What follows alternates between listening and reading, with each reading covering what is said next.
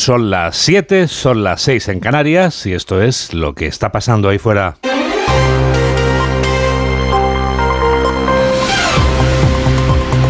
Onda Cero. Noticias fin de semana. Juan Diego Guerrero. Buenos días a todo el mundo. ¿Qué tiene que ver San Martín con el calor que hace en pleno noviembre? Esto parece el minuto económico, pero es a Ignacio Rodríguez Burgos a quien formulo esta pregunta habitualmente, pero hoy no. Hoy es a Mamen Rodríguez Astre. A ver, Mari Carmen, tú dirás. Pues mira, Juan Diego, de San Martín a Santa Isabel, veranillo es, o el veranillo de San Martín dura tres días. Esto es lo que dice el refranero español. Y no se trata de un fenómeno meteorológico, sino de una expresión popular y se usa para definir ese momento previo en otoño a que llegue el frío en el que todavía podemos decir que hace buen tiempo. Y dicho esto, está claro lo que nos espera hoy, que es San Martín, tiempo estable y temperaturas templadas. Seguirán viendo frentes en el norte, sobre todo en Galicia, donde la lluvia será abundante y el resto lo que vamos a ver es mucha nube y poca agua. El termómetro sube hasta los 25 y superándose en el Mediterráneo, hasta casi 20 aquí en el interior y por encima en Andalucía. En pleno veranillo de San Martín actualizamos ya las noticias en los titulares de apertura con Carmen Sabido. Pedro Sánchez hilvana la investidura con mayoría absoluta, con 179 votos. Para lograr estos apoyos, Sánchez da trato preferente al PNV con el traspaso de nuevas competencias al gobierno vasco en el plazo de dos años, entre ellas la gestión de la seguridad social y una relación bilateral con el Estado. Es un acuerdo de legislatura, ha dicho Antonio Ortúzar, y ahora todos tienen que remar en la misma dirección. Es un gran desafío para, para Pedro Sánchez y su equipo ser capaz de meternos a todos en una misma trainera y que los remos vayan todos en la misma dirección y no tengamos choque de palas, ¿no? Las protestas contra la amnistía se extienden por una veintena de capitales. La más numerosa una noche más y ya van ocho se concentraba en la sede socialista de la calle Ferraz. Ha congregado a 4.000 personas y la manifestación se ha saldado con un detenido y dos heridos leves, un policía y un periodista. Los manifestantes han repetido el guion con lemas como Sánchez a prisión.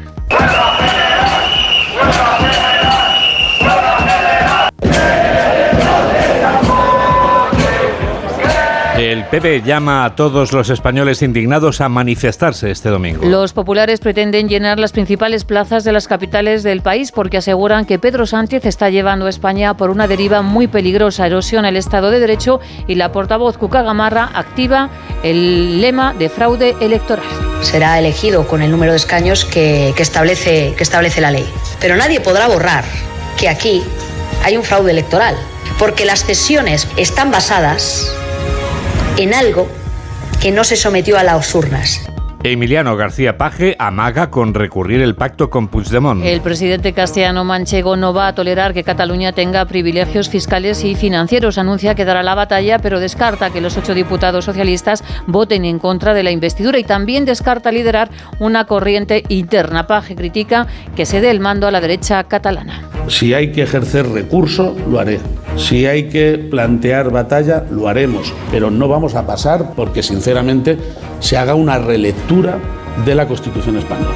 La Fiscalía recurre la imputación de Puigdemont por el tsunami democrático. La Fiscalía ve insuficientes los indicios, descarta la existencia de organización criminal y no aprecia delito de terrorismo. El Ministerio Público pide que la causa del tsunami se envíe a Cataluña, ya que el fiscal solo aprecia desórdenes públicos agravados. Alemania allana la carrera de Nadia Calviño al Banco Europeo de Inversiones. El canciller Scholz ha comprometido los votos de Alemania para la vicepresidenta Calviño. Se lo ha confirmado al presidente Pedro Sánchez durante el Congreso de la Internacional Socialista que se celebra este fin de semana en Málaga. Los votos germanos son claves para la elección que será el próximo 8 de diciembre. Las negociaciones con los independentistas pasan factura al PSOE. La última encuesta del CIS pronostica que el Partido Popular ganaría las elecciones con una ventaja de 2,6 puntos sobre el PSOE. Los populares obtendrían el 33% de los votos, sumar baja hasta el 11% y Vox se mantiene en el 10%. Por primera vez, el líder del PP, Alberto Núñez Feijóo, es el líder mejor valorado y supera en nota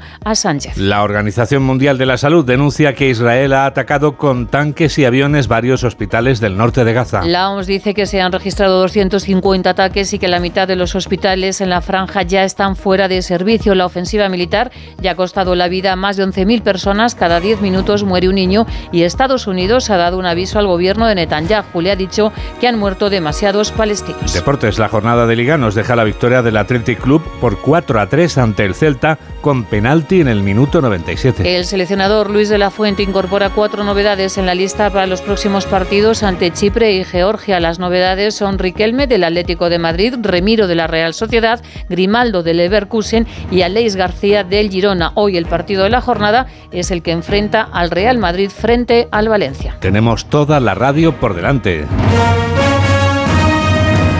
7 y 5, 6 y 5 en Canarias. Todos los diputados del Congreso, salvo los de PP, Vox y UPN, votarán la semana que viene a favor de la investidura de Pedro Sánchez como presidente del Gobierno, una vez que el candidato se ha asegurado, lo hacía este viernes, los apoyos de PNV y Coalición Canaria, que eran los que le faltaban después del histórico acuerdo con el partido del expresidente a la fuga, que promete ser como la caja de bombones de Forrest Gump.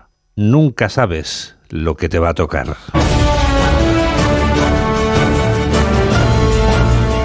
Lo que tocaba este viernes era que Pedro Sánchez se garantizara el apoyo de PNV y Coalición Canaria. La formación de las Islas Canarias no apoyará al PSOE, en cambio, en la aprobación de la ley de amnistía. Los nacionalistas vascos han vuelto a demostrar cómo conseguir todo cuanto piden sigilosamente. Ignacio Jarillo. El acuerdo del PSOE con el PNV se basa en dos cuestiones esenciales para los nacionalistas. Dar un paso más para lograr su propia seguridad social vasca con la gestión de su régimen y logran, en teoría, que en dos años se reconozca la nacionalidad de Euskadi. Somos diferentes, nosotros nos consideramos una nación diferente. El asunto es si podemos convivir juntos y a gusto todos, ¿no? Y se sientan las, las bases para negociar también el autogobierno futuro. Todo ello en un horizonte temporal máximo de dos años para ambos procesos. Tras las palabras de Antonio Ortúzar, líder del PNV, Sánchez hacía lo propio y firmaba otro acuerdo que le garantizaba ya sí la investidura, esta vez con Coalición Canaria, que también ha buscado una fórmula para votar a Sánchez de perfil. Se suma al sí a cambio de completar la llamada Agenda Canaria, pero votará no en su día a la ley de amnistía. La ley de amnistía forma parte de ese acuerdo con Junts que será supervisado por un relator, un mediador internacional para vigilar que se cumpla el acuerdo. O sea, lo habitual en los países en los que están en peligro la paz, la seguridad y las libertades. ¿Qué tendrá que ver esto con España? Te preguntarás tú también, ¿verdad? Pero por si acaso el relator no es suficiente, en el caso de que no fuera suficiente, también va a supervisar el acuerdo un expresidente a la fuga, según ha anunciado la presidenta de su partido, condenada a cuatro años y medio de cárcel y a 13 de inhabilitación. Redacción de Onda Cero en Cataluña, Marcos Díaz. Junts per Cataluña avisa a Pedro Sánchez que su legislatura durará lo que dure su palabra con el acuerdo firmado. Y la primera prueba para demostrar su compromiso será este mismo mes de noviembre, cuando el PSOE y los de Carles Puigdemont se reúnan por primera vez para tratar sobre la reforma fiscal, el reconocimiento nacional de Cataluña y la resolución del conflicto político. Será fuera de España, con participación del expresidente de la Generalitat y sistema de verificación. Lo ha asegurado la presidenta de Junts, Laura Burras, en una entrevista a Cataluña Radio. El presidente Puigdemont, el presidente Puigdemont lo que ha negociado es un mecanismo de verificación internacional con cuatro miembros, con reuniones que tendrán lugar fuera del Estado español y por lo tanto él participará en estas reuniones que serán fuera del Estado. Sobre la ley de amnistía no ha aclarado si ella será una de las beneficiadas. Recordemos que Laura Urras fue condenada por amañar contratos públicos. La líder de Junts solo ha dicho que no se han pactado nombres. Carles Puigdemont tendrá una acusación menos a la que enfrentarse si prospera la petición de la Fiscalía al juez para que el presidente a la fuga y otros correligionarios dejen de ser investigados por terrorismo, informa Eva Llamazares. La Fiscalía quiere que la instancia superior al juez García Castellón corrija al magistrado y le impida seguir investigando por terrorismo a Puigdemont, Rubira y otras 10 personas. Alega falta de competencia porque no se dan los elementos, dice, para considerar a Tsunami Democratic una organización o un grupo criminal. Tampoco aprecia los elementos del delito de terrorismo y subraya que ni se dan jerarquías, ni distribución de funciones, ni órgano directivo. En cuatro años de investigación no ha habido indicios de delitos de los que pueda ser competente la Audiencia Nacional. Claro que en todo este tiempo la Fiscalía no había dado pasos para que el juez se inhibiera. Ahora sí, ahora entiende que no hay elementos contra Puigdemont ni contra Rubira más allá de su simpatía o apoyo a la plataforma y que la propia Tsunami Democratic es una mera app o un mero perfil de Twitter. Los inspectores de trabajo son muy críticos con el acuerdo de los socialistas con el PNV del que acabamos de hablar. También denuncian que el acuerdo entre el PSOE y Junts rompe el régimen constitucional actual y además algo parecido a lo que proclaman los empresarios, que lo consideran una claudicación. Ignacio Rodríguez Burgos. El acuerdo del PSOE con Junts supone una claudicación del Estado ante las reclamaciones independentistas, denuncia el presidente de la Asociación de Trabajadores Autónomos y vicepresidente de la COE, Lorenzo Amor. Es una claudicación del Estado de Derecho. Borra del es un ataque a la separación de poderes. El presidente de CEPIME, la Confederación de Pequeñas y Medianas Empresas, Gerardo Cuerva, considera que el acuerdo genera además inseguridad jurídica. No podemos diferenciar los ciudadanos, no podemos diferenciar los ciudadanos por donde viven. En cuanto al trasvase del régimen económico de la Seguridad Social al País Vasco, Luis Tobajas del Sindicato de Inspectores califica de inadmisible esta cesión pues creará desigualdad entre los españoles. En caso de que una comunidad autónoma pudiera reconocer pensiones, gestionar las cotizaciones de la seguridad social, las altas, las bajas, etc., ello iría en contra de la igualdad del resto de los ciudadanos y eso es algo absolutamente inadmisible. El Sindicato de Inspectores de Trabajo y Seguridad Social reclama que cualquier cambio que afecte a las pensiones debería pasar antes por el Pacto de Toledo y añade que esta cesión de Pedro Sánchez al PNV es el comienzo de la ruptura de la unidad de caja de la Seguridad Social y del principio de solidaridad del sistema de pensiones. ¿Y dónde está Sánchez? La capital de la Costa del Sol es el lugar en el que esta noche ha dormido tan campante el presidente del gobierno. Pedro Sánchez se fotografiaba anoche junto al medio centenar de dirigentes socialistas europeos que le acompañan en el Congreso que celebran en Málaga y que él mismo va a clausurar esta mañana. Emiliano García Paje amagaba entre tanto y decía que no sale al contraataque, prefiere asegurar el resultado. Esta es la descripción futbolística de lo que decía este viernes el único varón socialista que ha levantado la voz contra el acuerdo de su partido con los independentistas catalanes. Basar en la mentira, basar en la relectura de la historia o de los acontecimientos o de la realidad, basar una solución de convivencia es engañarse. La realidad es bastante más palmaria. Yo lo que vi ayer es mucha necesidad, por un lado, de gobernar y por otro lado, de librarse de la cárcel. O sea, sí, pero no. A García Paje se aferra el PP, que se dirige al presidente castellano manchego, sin ambajes. Lo ha hecho la número dos del Partido Popular, Cuca Camarra, en vísperas de las concentraciones que va a llevar a cabo el PP mañana domingo en las plazas de las 52 capitales de provincia españolas. José Ramón Arias. A esos socialistas, o al menos a ese socialista, léase Emiliano García Paje, que puede hacer algo para frenar la degradación del Estado de Derecho, es al que los populares se dirigen para que haga efectiva la batalla que quiere dar frente a la amnistía, y que lo haga ya y de verdad, porque mañana, como afirma la número 2 del PP, Cuca Gamarra, será demasiado tarde. Hemos escuchado declaraciones de dirigentes socialistas que dicen que si hay que dar la batalla la darán. Lo que decimos a ese presidente socialista да? A un presidente autonómico es que este es el momento de dar esta batalla. Este es el momento. Los populares hacen un llamamiento para que esos españoles indignados por la situación acudan a las concentraciones cívicas convocadas para mañana domingo en toda España. En Génova mantienen vivo el acuerdo con Coalición Canaria en las islas, aunque les recuerdan a sus dirigentes que el apoyo a la investidura lleva implícito el apoyo a la amnistía. La oposición a esa amnistía reunía en la noche de este viernes en la calle Ferraz de Madrid a unas 4.000 personas, la mitad de las que se congregaron la noche anterior. Esta noche pasada ha habido momentos de tensión, pero sin que se produjeran cargas policiales. Ha habido un detenido y dos heridos leves. Uno de ellos es un policía y el otro es un operador de cámara de la Sexta. Precisamente un hombre del mismo grupo al que pertenece la Sexta, un hombre de Onda Cero, ha sido testigo de esta octava noche consecutiva de protestas en la sede socialista. Jorge Infer. La octava noche de protestas en las cercanías de la sede nacional del Partido Socialista comenzaba de manera pacífica, se escuchaban gritos contra el presidente del gobierno y contra los acuerdos alcanzados con los independentistas con tal de atar su investidura.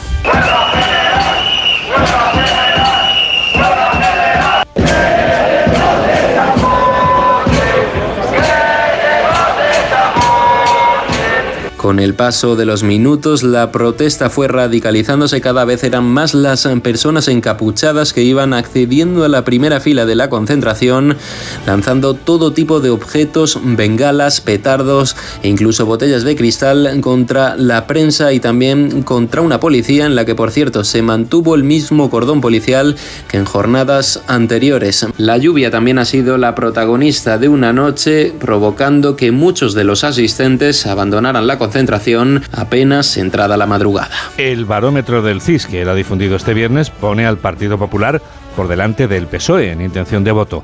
El PP ganaría las elecciones ahora mismo con 2,6 puntos de ventaja sobre los socialistas, según la empresa pública de sondeos que preside José Félix Tezanos, militante socialista desde hace 50 años. El Partido Popular lograría el 33,9% de los votos, mientras que el PSOE conseguiría el 31,3%.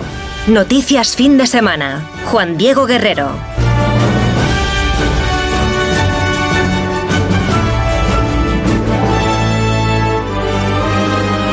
La guerra entre Israel y Hamas continúa a pesar de que pueda parecer que no, debido al tiempo que ocupan las negociaciones para la investidura de Pedro Sánchez.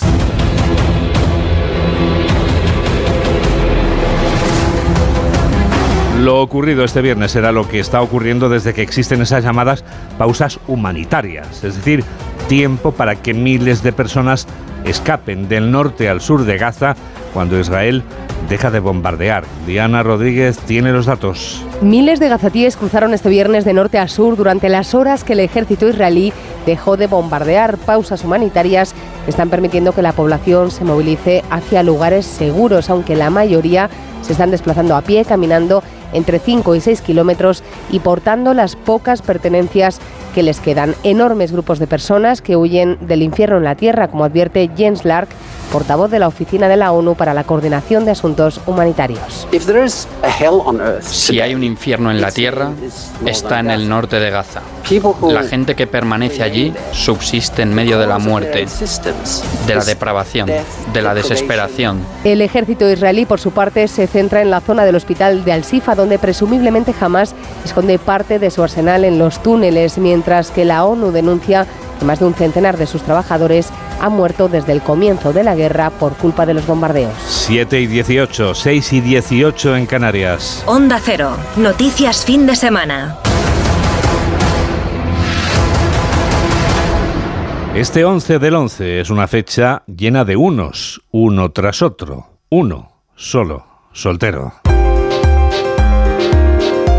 Podía ser por otro motivo, pero este es el que ha elegido, el que se ha elegido para justificar que este sábado, día 11 del 11, se celebre el Día del Soltero. La festividad tiene su origen en China, aunque solteros hay en todo el mundo. En España, de hecho, hay cifra récord de solteros en la historia de nuestro país. Paco Paniagua. Los datos de la soltería en España demuestran la evolución que hemos tenido. Los modelos convencionales que se parecían más al italiano o al griego han dado paso a los nórdicos. 14 millones de solteros en España, según el INE. Récord, 52% hombres y 48% mujeres. Son varios los factores que influyen, entre ellos que asimilamos mejor los divorcios, que la soltería ya no es sinónimo de soledad y también que aumenta el número de solteros entre personas mayores, como señala Onda Cero la socióloga Cecilia Bisotto, portavoz de Joy Club. Durante los últimos 20 años hemos visto un incremento en las personas solteras de media en general, una duplicación de las personas solteras, pero si te vas al tramo de edad de 50 a 70 años,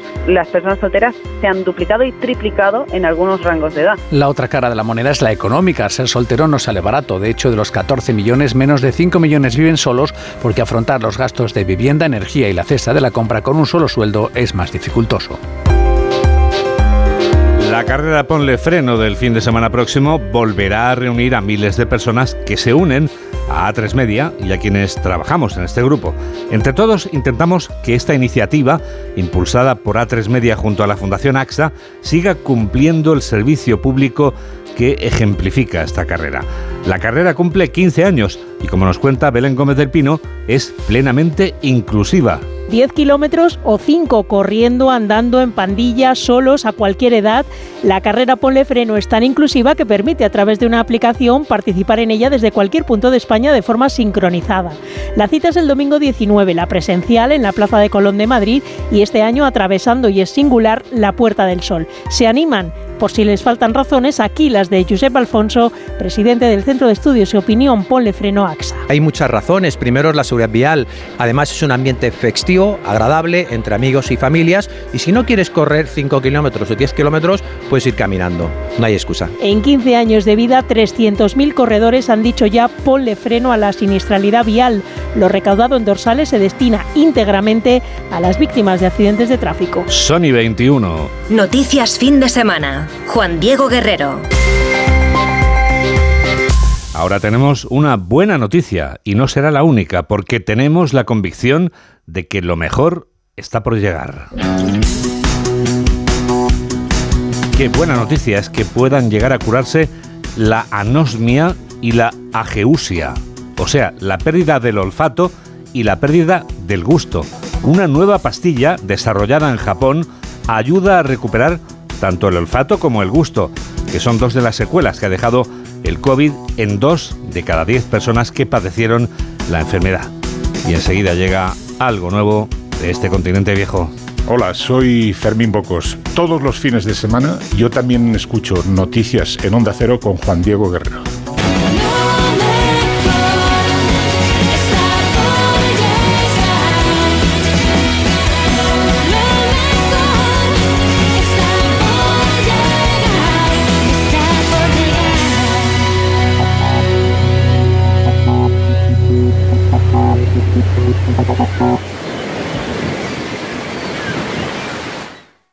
Los Lion Days de Peugeot incluyen VPST, ventajas por ser tú. Una oportunidad con todas las letras para disfrutar de ventajas exclusivas en todos los vehículos nuevos y con entrega inmediata. Aprovecha ahora. Los Lion Days continúan hasta el 12 de noviembre. Inscríbete ya en peugeot.es. Hola, cariño. ¿Sabes qué hace la policía ahí abajo? Sí, han robado a los del segundo este fin de semana. ¿Este fin de semana? Pues no nos hemos enterado de nada. Ya, se han enterado ahora que acaban de llegar de pasar unos días fuera. Protege tu hogar frente a robos y ocupaciones con la alarma de Securitas Direct. Y este mes, al instalar tu alarma, te regalamos el servicio botón SOS en tu móvil para que toda tu familia esté protegida ante cualquier emergencia. Llama ahora al 900-272-272. Síguenos en Twitter en arroba noticias FDS. 7 y 24, 6 y 24 en Canarias, el preciso instante del minuto europeo. Jacobo de Regoyos nos habla durante un minuto de la oposición de uno de los 27 jefes de gobierno de la Unión Europea a la entrada de Ucrania en el club. La decisión que ha tomado Ursula von der Leyen esta semana de proponer la apertura de negociaciones de adhesión de Ucrania es técnica o está políticamente motivada. De todos es conocido que la presidenta de la Comisión Europea se ha implicado mucho desde el punto de vista personal en la defensa de Ucrania contra Rusia, adoptando incluso un papel que no le corresponde en realidad porque el Ejecutivo Comunitario no tiene papel alguno en la política exterior de la Unión Europea, le corresponde a los Estados miembros. Es verdad que la letra pequeña del informe lo dice todo. La recomendación está condicionada a que se mejoren los derechos de las minorías. No parece que precisamente en Kiev estén dispuestos a que los rusófonos estudien en su lengua maternal, pero es que también tienen ese problema con los rumanos y con los búlgaros. O también que mejoren en materia de lucha contra la corrupción, donde el índice es mucho mayor que el ruso, cuyos oligarcas no tienen nada que envidiar a los del Kremlin. La decisión final está en manos de los 27 que saben que Kiev necesita noticias positivas, pero también saben que es irreal decirles que su entrada en la Unión Europea está cercana. Muchos habrán visto hasta con alivio que el primer ministro húngaro Víctor Orbán haya anunciado que va a vetar este inicio de negociaciones en la cumbre, porque Ucrania, y estas son sus palabras literales, está tan lejos de estar preparada como la ciudad ucraniana de Mako lo está de Jerusalén.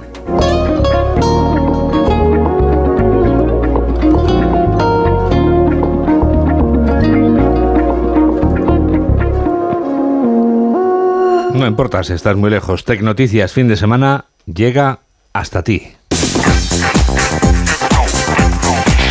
Cualquier lugar del mundo, estés donde estés, porque podemos decir, mamen, que Tecnoticias fin de semana, la radio a través de nuestra mm, demostración de comunicación con el equipo de Onda Multimedia llega a cualquier rincón del planeta. Dímelo tú, ¿lo escuchaste el fin de semana pasado? Así es. O sea que llega a cualquier rincón. Correcto. Tres W que hiciste, Juan Diego. ¿Tres? ¿Te llevas tu ordenador o te llevas un teléfono móvil? Yo me llevé el móvil, que ahí llevo la app, que funciona de maravilla. Porque es gratuita. Hombre, por favor. Y nos escuchaste perfectamente. Perfectísimamente. Bueno, y si no te has podido llevar el teléfono porque se te ha olvidado en casa, pero te has llevado el ordenador, mira qué raro que ocurra esto, ¿eh? Sí, es verdad. sí. Bueno, pues www.ondacero.es, igual de gratis que la app y igual de sencilla. Además, con una calidad sorprendente, con una capacidad increíble para que este mismo programa que ahora estás escuchando te permita decir, ¿qué es lo que ha dicho antes Mamen cuando le han preguntado por el tiempo que hablaba de un veranillo y de unos santos, entre ellos San Martín? Vas hacia atrás y recuperas lo que hemos dicho al principio de este programa de noticias que sigue acompañándote. Y que te recomienda también que te unas a nuestro grupo en Facebook. ¿Cómo hacemos, Mamen? Pues pones en el buscador noticias fin de semana Onda Cero. Es así de sencillo, Juan Diego. Aparecemos arriba del todo, en el top. Y a partir de ese momento nos preguntas, interactúas con nosotros, haces lo que quieras. También puedes hacer lo que quieras. Puedes escribirnos en la cuenta que tenemos en X, antes Twitter. Claro, ahí lo que puedes hacer es postear. Que me gusta postear. Postear, ¿eh? ¿cómo te gusta a ti? Vamos a postear. ¿Y ¿Cómo se te viene la boca al decir postear? Si es que lo dices también. ¿no? Eh, ¿Dónde estamos? En arroba noticias FDS. Why reason? Pues porque somos los de noticias. Fin de semana. Tenemos también una cuenta en la red social de las fotos, en Instagram. Guerrero guion bajo Juan Di. Y tenemos toda la música recopilada en esa lista de reproducción en la que está toda la que suena durante los fines de semana aquí en Onda Cero. Noticias FDS Canciones 23-24 en Spotify. Este fin de semana ya ha llegado a los cines la última película de una saga tan rentable como interminable. Tales son las ventajas de explorar el multiverso.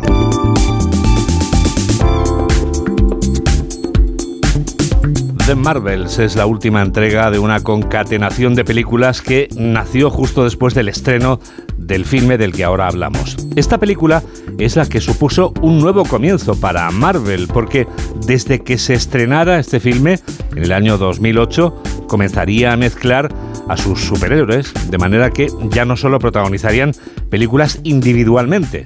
Desde 2008, los superhéroes trabajan en equipo. Y todo empezó con la aparición en el cine de Tony Stark, el ser humano que se oculta bajo la armadura del superhéroe que protagoniza este filme. Mamen Rodríguez Astre nos descubre todo lo que no sabíamos de Iron Man. Estamos ante la primera entrega de un inmenso universo que supuso además el cambio en el género de las pelis de los superhéroes. Jarvis.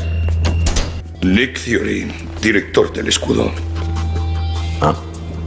He venido a hablarle de la iniciativa Vengador. Sí, esta es la escena tras los créditos. Acaba como todas, pero el inicio es diferente.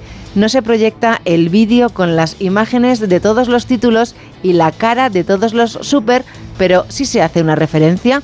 Vemos pasar las páginas de los cómics. Aparece Hulk, Capitán América y la Viuda Negra. ¿Por qué vivir si no tienes una razón? No estoy loco, Pepper. Es solo que ya sé qué debo hacer.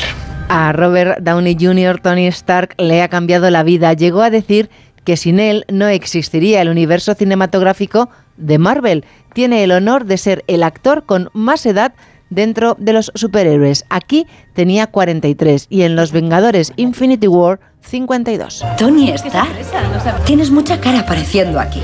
¿A esto no le llamas cero responsabilidad? Es un pueblo llamado Golmira. ¿Te suena? ¿Cuándo se hicieron? Las hicieron ayer. No he aprobado ningún Tu envío. compañía sí. Yo no soy mi compañía. Se pensó también en Nicolas Cage, aunque la apuesta fuerte de Marvel fue Tom Cruise. No le vio potencial a Tony Stark y declinó el papel. Tarantino tampoco acabó dirigiendo la película. Hoy la alfombra roja está desplegada aquí, en el Auditorio Disney, donde la tercera función anual benéfica de Tony Stark para el Fondo de Familias de Bomberos. Te veo en forma, Hefner. Hefner es Hugh Hefner, el creador de Playboy, y no podía ser otro que Stan Lee, creador de todos los super de Marvel. Aparece en la alfombra roja, de espaldas y rodeado de chicas. Jarvis, ¿estás despierto? Siempre a su disposición. Quiero abrir un proyecto nuevo, índice modelo 2. ¿Hago copia en la base de datos central de Industrias Stark? ¿Trabajamos en un proyecto secreto, señor? Diferencias cómic peli. Por ejemplo, en el cómic es secuestrado en Vietnam y no en Afganistán. Jarvis no es su inteligencia artificial, sino su mayordomo. El tamaño del reactor también es diferente. De una pechera pasa a un corazón. En el cómic tarda 30 años en desvelar su identidad. En la peli, meses. Star es carismático y no huraño, ni siquiera antipático. Tony, tienes que Es ir al un no hospital. Definitivo, que... pero hay dos cosas que quiero hacer. Comerme una hamburguesa. Primero la hamburguesa. Fíjate en el logo que aparece en la bolsa. Downey Jr. tiene la tarjeta dorada de la misma cadena. Esto le permite comer gratuitamente durante toda su vida todas las hamburguesas que quiera. Oh, qué obra maestra, fíjate.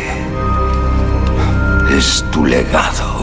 Y el legado lo forman 450 piezas y 50 kilos que componen el traje. 585 millones son los dólares que se recaudaron en taquilla. 12 aquí, en España.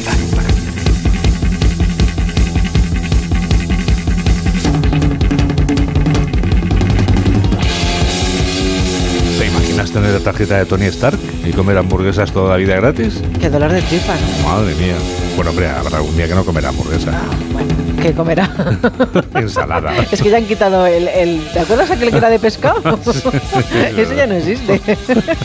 Es que la vida evoluciona así. Ensalada. Uf, dice que cosas- sí. no. Estas cosas van pasando así, como que no quiere la cosa.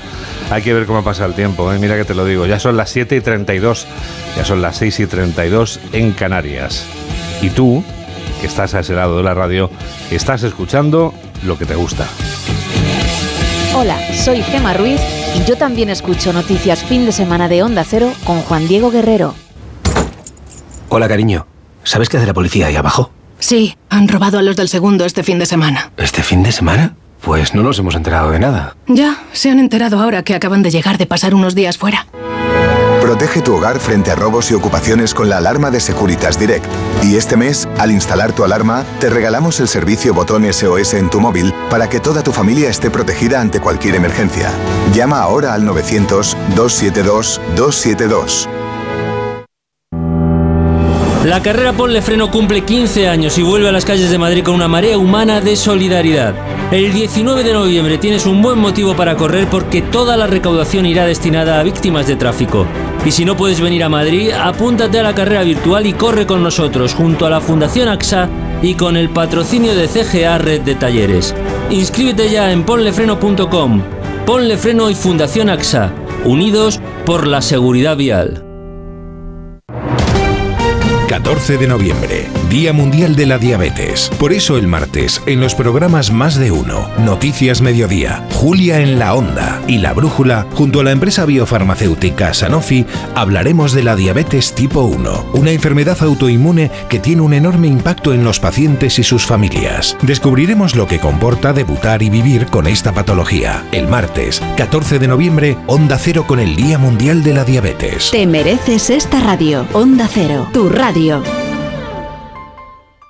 Síguenos en Facebook en Noticias Fin de Semana Onda Cero. Sony 35 es la hora de la revista de prensa.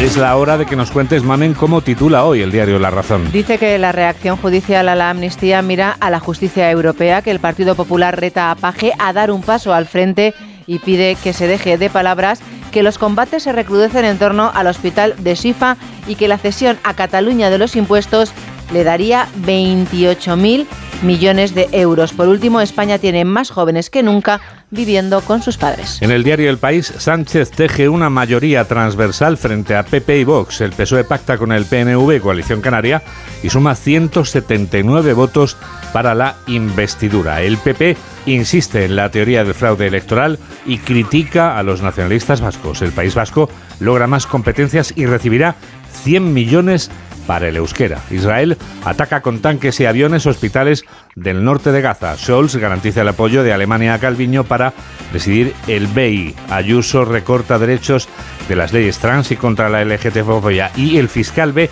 injustificado, investigar a Puigdemont por terrorismo. El Ministerio Público recurre el auto de García Castellón sobre el caso Tsunami. En el periódico de Cataluña, Girona, un trabajado milagro futbolístico. Sánchez será investido con mayoría absoluta. absoluta. Entrevistan al alcalde de Ramala, que dice que jamás no liberará con ataques a Palestina. España registra 20.000 partos prematuros al año, un desafío para las familias, y Cataluña invertirá 400 millones en 765 proyectos sociales. Son menos 23. Titulares del diario El Mundo. El PSOE otorga al PNV derecho a decidir si aplica leyes españolas. Sánchez da un empujón a la nación vasca al incluir una cláusula foral en todas las normas que se aprueban. El acuerdo, suscrito, abre la puerta a una seguridad social vasca y saca a la Guardia Civil de los puertos. Los pactos de Sánchez proyectan una escaña fiscal de segunda. El ejército de Israel penetra en el centro de Gaza entre pausas humanitarias. Ayuso impulsa una ley trans más segura para los menores y el presupuesto galáctico del nuevo Bernabéu de 525 millones a 1.175. Hoy la Asamblea, del Real Madrid, aprobará otro crédito de 375 millones a un 4,7% de interés durante 30 años. Hoy el protagonista en el periódico ABC es Paje y titulan Paje renuncia a dar el paso. El presidente de Castilla-La Mancha vuelve a señalar el peligro de romper España tras el acuerdo entre Sánchez y Puigdemont, pero elude pedir a los diputados socialistas el voto contra la investidura. Sánchez que cede ante el PNV que el País Vasco sea una nación. Ayuso comienza la reforma de las leyes trans y LGTBI y suprime la carga ideológica y el Poder Judicial lleva a Europa su rechazo al pacto PSOE-Junts. En la vanguardia, Sánchez se asegura la mayoría absoluta para avalar su reelección. El PSOE sella con PNV, Coalición Canaria, los últimos pactos para sumar 179 votos en la investidura, todos los posibles, menos los de PP y Vox. Israel apunta a los hospitales. Madrid construirá cuatro veces más pisos que Barcelona. Las limitaciones de espacio marcan la evolución de las dos áreas metropolitanas. Y de todo lo demás que has encontrado, María del Carmen, en los suplementos y en los periódicos de este sábado, ¿qué destacas? A Genoveva. Genoveva. Está en todas partes, Juan Diego. Está, eh, por, está por doquier. por ejemplo, en el periódico El Mundo. Veamos. Genoveva empezó a ir a cacerías en Austria, planazos en Centro Europa, así se fraguó su amistad con Federico. Planazos. ¿Qué tipo de planes? Federico le pidió en Copenhague interrumpir su amistad su amistad, quieres decir. Genoveva Sigo con el mundo, ¿eh? Sí, sí, sí. Es disfrutona y tiene mucho gancho con los hombres. Tras casarse con, con Cayetano, se ha movido en ambientes top. Fíjate, como nosotros. Sí, como nosotros, top, sí, sí. En el grupo de Facebook. igual, igual, el top que has dicho tú, sí.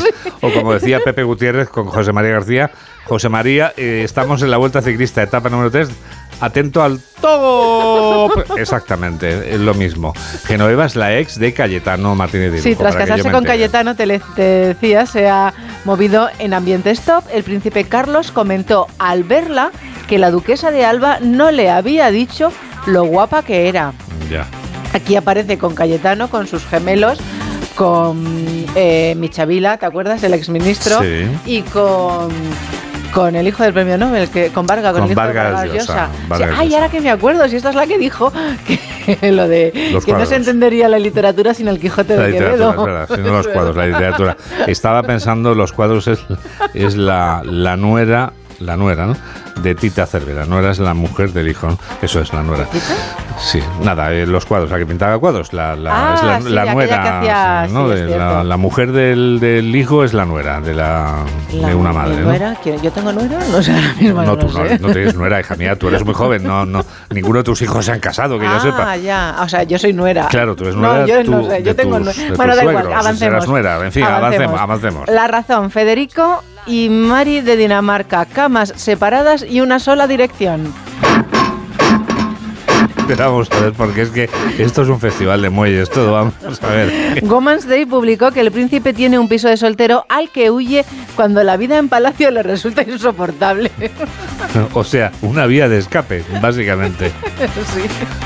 Qué bárbaro. Según el príncipe, la clave para un matrimonio duradero sería amor y libertad. Ya, ya, ya. Ya me imagino yo. Eh, eh, la- desde, luego, desde luego lo han retratado de una manera eh, apabullante, demoledora, vamos. Qué bárbaro. Aquí añadimos, a las cacerías de Austria también las hay en Alemania, en las Sí, que sí. estos se juntan. Ah, claro, sí, sí, sí, sí. Dice también la razón que él, eh, Federico, sabe que no podrá asumir el reinado en solitario, por lo que Mari aprende a tratar al infiel. El infiel es Federico, claro. Claro, claro. Qué bárbaro. Sigo con más periódicos. me Que queda- siguen hablando, lógicamente, del infiel, claro, como diría Mary. Los daneses castigan al príncipe Federico desplomando su popularidad. Aquí salen una serie de fotos. El 7 de noviembre, Juan Diego Mari, alejada de su marido durante la visita al monumento de los soldados caídos en Y Copenhague. aquí que creemos que hay escrutinio con la familia real, madre mía, no tiene nada que ver esto. O sea, es implacable lo que están haciendo allí. El 7, mismo día 7, Sí. horas después, la pareja se evitó en la inauguración de la exposición de Sorolla en Copenhague. Y al día siguiente ya Federico Mm. quiso calmar la polémica cogiendo a Mari en el Centro de Arquitectura danés. Claro, es que, el escrutinio y el seguimiento es porque se comportan de una manera muy diferente a la familia Dice, real a pesar de claro. que la Casa Real guarda silencio, Sí. eh, las redes sociales y los periódicos critican su visita a Madrid en compañía de Genoveva Casanova. Claro, debió sentarle mal a la reina, con a la princesa consorte. Estas cosas pasan. Sí, siempre la clave está en que el techo sea alto. Avancemos. Avancemos y que Vamos el a techo, darle un que voto el- de- que el techo sea alto para no rozar con el quicio de la puerta. Siempre es bueno. Vamos de un príncipe a un rey. Pasemos de la queratina a otros asuntos. Sí, eh, es que cumple Carlos III 75 años, Juan Diego. 75, ¿cómo ha pasado Sí, el festejará su 75 aniversario con una fiesta en Highgrove Gardens y otra familiar a la que no ha invitado a Harry. Hay mal rollo. Sí, van a tomar el té, Juan Diego, él va a tomar el té el día de su cumpleaños. Son como Federico y Mary, se evitan. Eh, Harry y el padre, sí. Pero aquí no hay muelles, claro. Claro. Tomará el té. Hay muelles, pero no suenan, claro. Tomará el té en Highgrove, te he dicho, con organizaciones y personas que también cumplen 75 años. Ah, bueno, o sea, que son coetáneos suyos, vamos. Bueno, está bien.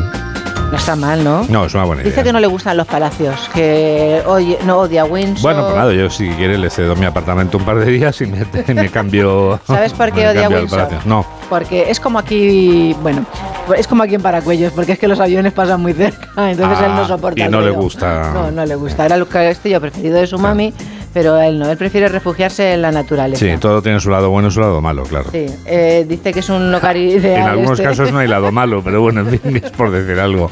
Porque él pasea mucho.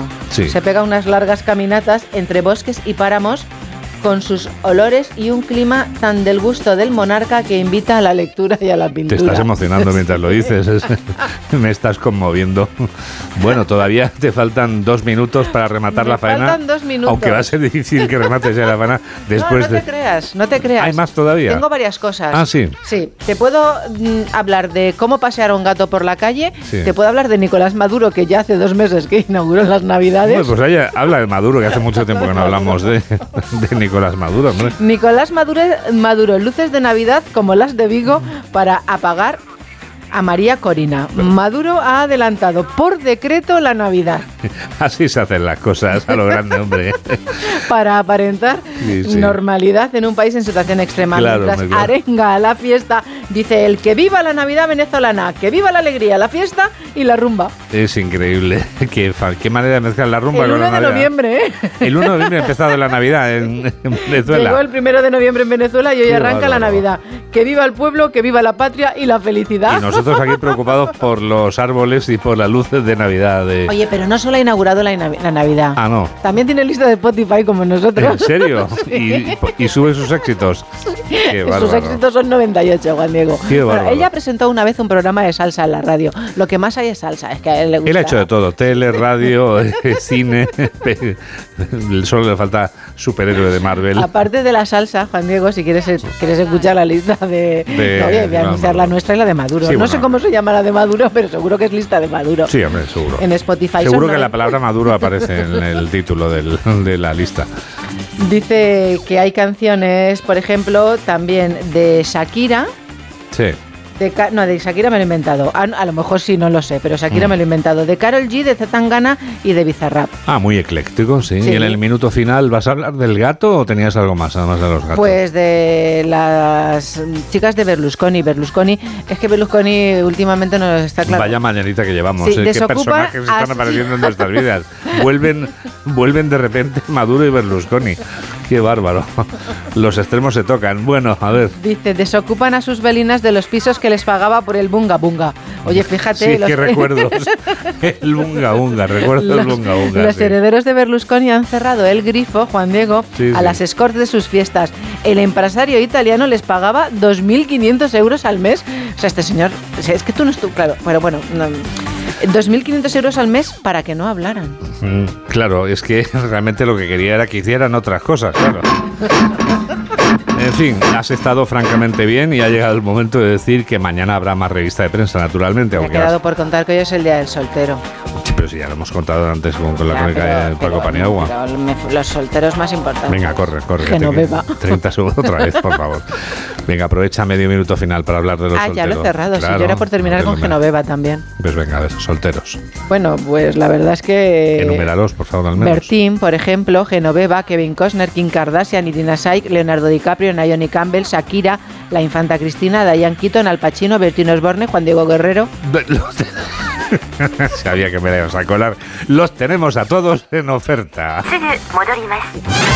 Y si tú te encargas de que un material usado sea sometido a un proceso para que se pueda volver a utilizar, no te dedicas a la magia, no, no, tú eres una de esas personas que reciclan.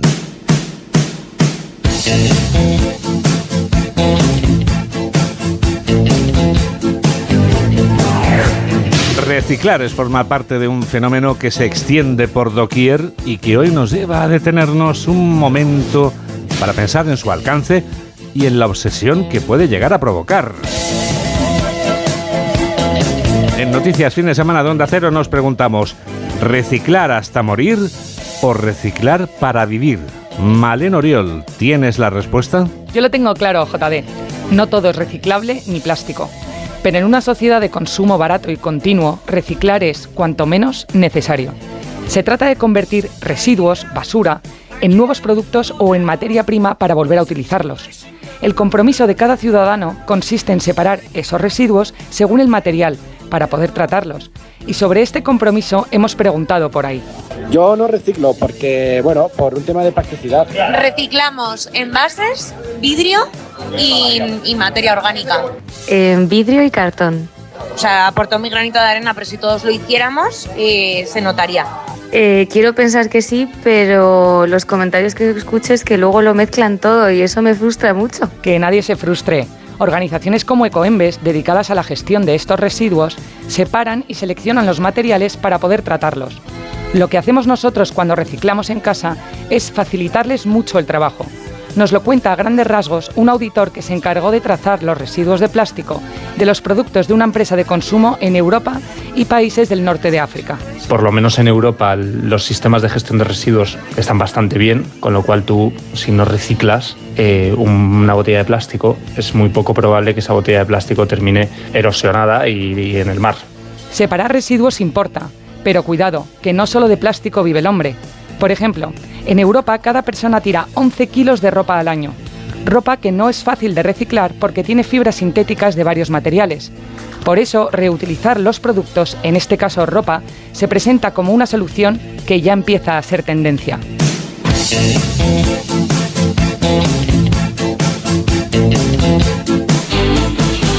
8 menos 11, 7 menos 11 en Canarias, el momento ideal para el deporte. Noticias del deporte con Alberto Fernández, ¿qué tal?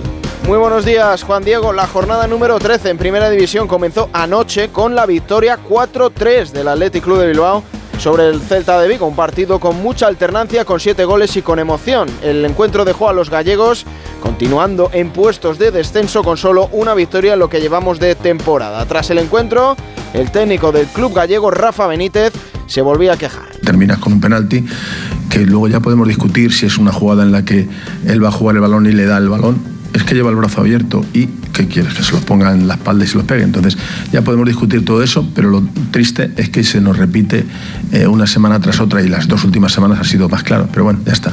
Eh, creo que hoy es eh, felicitar al equipo y, tratar de, mantener ese espíritu, esa intensidad, esa ilusión, ese buen juego y crear ocasiones y meterlas. Ya está. Para hoy tenemos más partidos. Desde las 2 de la tarde en Vallecas, el Rayo Vallecano recibe al líder, al Girona, con el regreso de Michel Sánchez a la que fue su casa, a Vallecas. A las 4 y cuarto, Almería Real Sociedad. A las 6 y media, doble turno con el Granada Getafe y el Osasuna Unión Deportiva Las Palmas. Para las 9 de la noche quedará en el Santiago Bernabéu el Real Madrid Valencia. En el Club Blanco vuelve Jude Bellingham. No estará Kepa Rizabalaga ni tampoco Arda Güler, que vuelve a ser baja por una lesión. Del turco, precisamente, habló en la previa Carlo Ancelotti. No es una cosa seria, obviamente el jugador está deprimido porque es joven, quiere jugar, quiere aportar, es un pequeño paso atrás, no es una recaída, recaída de, la, de la vieja lesión, tenemos todo el parón para intentar de recuperarlo a lo mejor. Calma y tranquilidad. Solo esto, calma, le damos todo el cariño del mundo. Nosotros no tenemos prisa. Recupera Rubén Baraja, Jesús Vázquez y Aoz Casar en el Valencia. El técnico Che no quiere recordar lo sucedido la pasada temporada cuando se enfrentaron ambos equipos. Ya te digo que nuestro planteamiento pasa por ir a jugar un partido de fútbol. No vamos ni a una guerra, ni vamos a un sitio en el que nos tengamos que llevar escudos, ni cascos, ni nada. Vamos a jugar un partido de fútbol a un gran campo. Ya vivimos la situación del año pasado, de la que nos tiene que servir eh, para aprender. Una situación como la que vivimos la temporada pasada. Creo que se nos tildó de cosas eh, que no somos Además, ayer ofreció Luis de la Fuente una nueva lista para los encuentros ante Chipre y Georgia de la clasificación para la Eurocopa, con las novedades de Alex Remiro, Grimaldo, Aleix García, Rodrigo Riquelme y Ollán Sancet. No estaban, entre otros, Isco Alarcón, por el cual además fue cuestionado el seleccionador nacional para zanjar el debate con los que vienen o no vienen, para no ponerles nombres y apellidos, ¿vale? Soy injusto con los que no vienen. Están preparados, rinden, compiten, son muy buenos. Y tengo esa sensación de que soy injusto. Pero es que curiosamente, a la vez, tengo la sensación de que estoy siendo muy justo con los que traigo, porque son exactamente igual de buenos, de competentes, de buenas personas. Ayer dijo mi admirado Vicente del Bosque que eh, la mala suerte que tengo es que tengo muchos más jugadores de los que tengo que puedo para poder seleccionar. Esa es la realidad del fútbol que son muy buenos. En segunda división, la jornada número 15 comenzó anoche en Butarque con la victoria del Leganés 2-1 sobre el Levante. El Leganés, que es aún más líder de la clasificación de la Liga de Plata con 34 puntos. Para hoy hay más partidos. A las 4 y cuarto, Racing de Santander, Real Valladolid. Doble turno a las 6 y media con el Elche Zaragoza y el Mirandés Racing de Ferrol. Para las 9 de la noche quedará otro equipo del ascenso directo, el Sporting de Gijón, que recibe en el Molinón a la Sociedad Deportiva Amorebieta. En baloncesto, Euroliga, el Barcelona venció anoche 86-81 al Estrella Roja y además ya hemos conocido que el Maccabi Real Madrid se disputará el próximo 28 de noviembre a las 8 de la tarde en Belgrado a puerta cerrada. En tenis, este fin de semana comienzan en Turín las ATP Nito Finals los maestros se enfrentan los mejores tenistas y ahí está Carlos Alcaraz, encuadrado en el grupo con Medvedev, Esberev y Rublev. Pues eh, me espero un, Carlos como el de principio de año, la verdad. A pesar de, los resultados que, he tenido estos últimos, estos últimos meses, estos últimos torneos, eh, yo creo que la, derrota en, París, eh, que fue, fue bastante dolorosa, me ha, hecho, ver que no, que tengo que trabajar más, que tengo que trabajar más duro y eso es lo que hice. La verdad que siempre hay que buscar lo, lo positivo de las cosas y al perder pronto pues he tenido varios, varios días para, para poder entrenar y, venir aquí a con una condición óptima. ¿no? Yo creo que, he hecho un, un, gran trabajo estos días, tanto físico como tenístico, y me encuentro, me encuentro bastante bien. Y en MotoGP, Gran Premio de Malasia este fin de semana a partir de las 8 de la mañana será la sesión de calificación en la categoría reina. 8 menos 7, 7 menos 7 en Canarias. Actualizamos las noticias en los titulares de cierre con Carmen Sabido y Mamen Rodríguez Astre. Pedro Sánchez Silvana la investidura con mayoría absoluta con 179 votos y con un trato preferente al PNV. Compromete el traspaso de nuevas competencias al gobierno vasco en el plazo de dos años, entre ellas la gestión de la seguridad social y una relación bilateral con el Estado. Las protestas contra la amnistía se extienden por una veintena de capitales, la más numerosa una noche más en la calle Ferraz. Ante la sede socialista se han congregado 4.000 personas y la manifestación se ha saldado con un detenido y dos heridos leves, un policía y un periodista. El Partido Popular llama a todos los españoles indignados a manifestarse este domingo en las principales capitales del país. Aseguran que Pedro Sánchez está llevando a España por una deriva muy peligrosa, erosionada al Estado de Derecho y la portavoz Cuca Gamarra activa el lema de fraude electoral. Emiliano García Paje amaga con recurrir el pacto con Puigdemont para que Cataluña no tenga privilegios fiscales. Paje anuncia que dará la batalla pero descarta que los ocho diputados socialistas voten en contra de la investidura y también descarta liderar una corriente interna dentro del Partido Socialista. La Fiscalía recurre la imputación de Puigdemont por los desórdenes del Tsunami Democratic en 2019. La Fiscalía descarta la existencia de una organización criminal y no aprecia delitos de terrorismo. El Ministerio Público pide que la causa se envíe a Cataluña porque solo aprecia desórdenes agravados. A Alemania allana la carrera de Nadia Calviño al Banco Europeo de Inversiones. El canciller Scholz compromete sus votos para la vicepresidenta. Scholz se lo ha confirmado al presidente Sánchez durante el Congreso de la Internacional Socialista que se está celebrando en Málaga. Los votos germanos son claves para la elección el próximo 8 de diciembre. La Organización Mundial de la Salud denuncia que Israel ha cometido 250 ataques contra hospitales del norte de Gaza. La mitad de los hospitales en la franja ya están fuera de servicio. La ofensiva militar ha costado la vida a más de 11.000 personas. Cada 10 minutos, dice la OMS, muere un niño. Israel niega los datos. Vuelven los bombardeos rusos contra Kiev. La capital sufre un ataque aéreo. Esta mañana se han escuchado dos explosiones y las autoridades municipales piden a los residentes que permanezcan en los refugios. Y el día nos trae una subida generalizada de las temperaturas, aunque las nubes van a cubrir gran parte de la península y dejarán lluvias persistentes en el Cantábrico, Pirineos, Galicia y Castilla y León. Fuertes rachas de viento en Galicia y sol en el área del Mediterráneo. Murcia alcanzará los 28 grados y en Soria despiertan con 8. Esto es... Esto es España y este es Edu García. Hola Edu. ¿Qué tal Juan Diego? Muy buenos días. Voy al grano. ¿Cuántos de nosotros tenemos un antivirus instalado en el teléfono móvil? ¿Y cuántos de nosotros lo usamos para comprar y pagar casi a diario? ¿Cuántos no estamos ya duchos en rellenar formularios y suscripciones utilizando además las mismas contraseñas? Y ya por último, ¿a cuántos de nosotros no nos han intentado estafar, colocar un supuesto paquete o pedirnos las claves de nuestra cuenta bancaria? Estas prácticas fraudulentas las sorteamos todos los días y hay veces que hasta nos sonreímos con las intentonas. Pero la gente más mayor y más vulnerable cae y misericordia y tiene menos reflejos y menos cintura. A cierta edad, un boquete en la pensión y en el orgullo puede ser irrecuperable y vemos testimonios desgarradores al respecto. Mi sensación es que se hace poco, se conciencia poco, se advierte poco y por supuesto las entidades y las autoridades le dedican menos de lo recomendado a perseguir, evitar y castigar. ¿Qué ganas de que su tiempo se compense, querido político? Menos asuntos de poder y más asuntos del comer, de lo que nos pasa a la plebe. Como deseo de verdad que dejen ustedes de ocuparse tanto de lo suyo. ¿Qué ciudadanos más pacientes les ha tocado en suerte? Piénsenlo. Amigos, buen sábado, os deseo a todos. Para ti también, Edu. ¿Cómo pasa el tiempo? Nos despedimos ya con la canción más sexy de la historia, a decir, de Tom York, el vocalista de Radiohead. No solo el líder de esta banda de rock alternativo alaba la capacidad de seducción que derrocha Carly Simon al interpretar este Nobody Does It Better. Nadie lo hace mejor que suena en los títulos de crédito inicial de La espía que me amó, uno de los filmes de la saga 007. Esta es la mejor de las canciones de James Bond según muchas opiniones autorizadas y también según mi modesta opinión. Gracias. Por estar a ese lado de la radio en la que enseguida comienza por fin los lunes con Jaime Cantizano. Que la radio te acompañe. Adiós.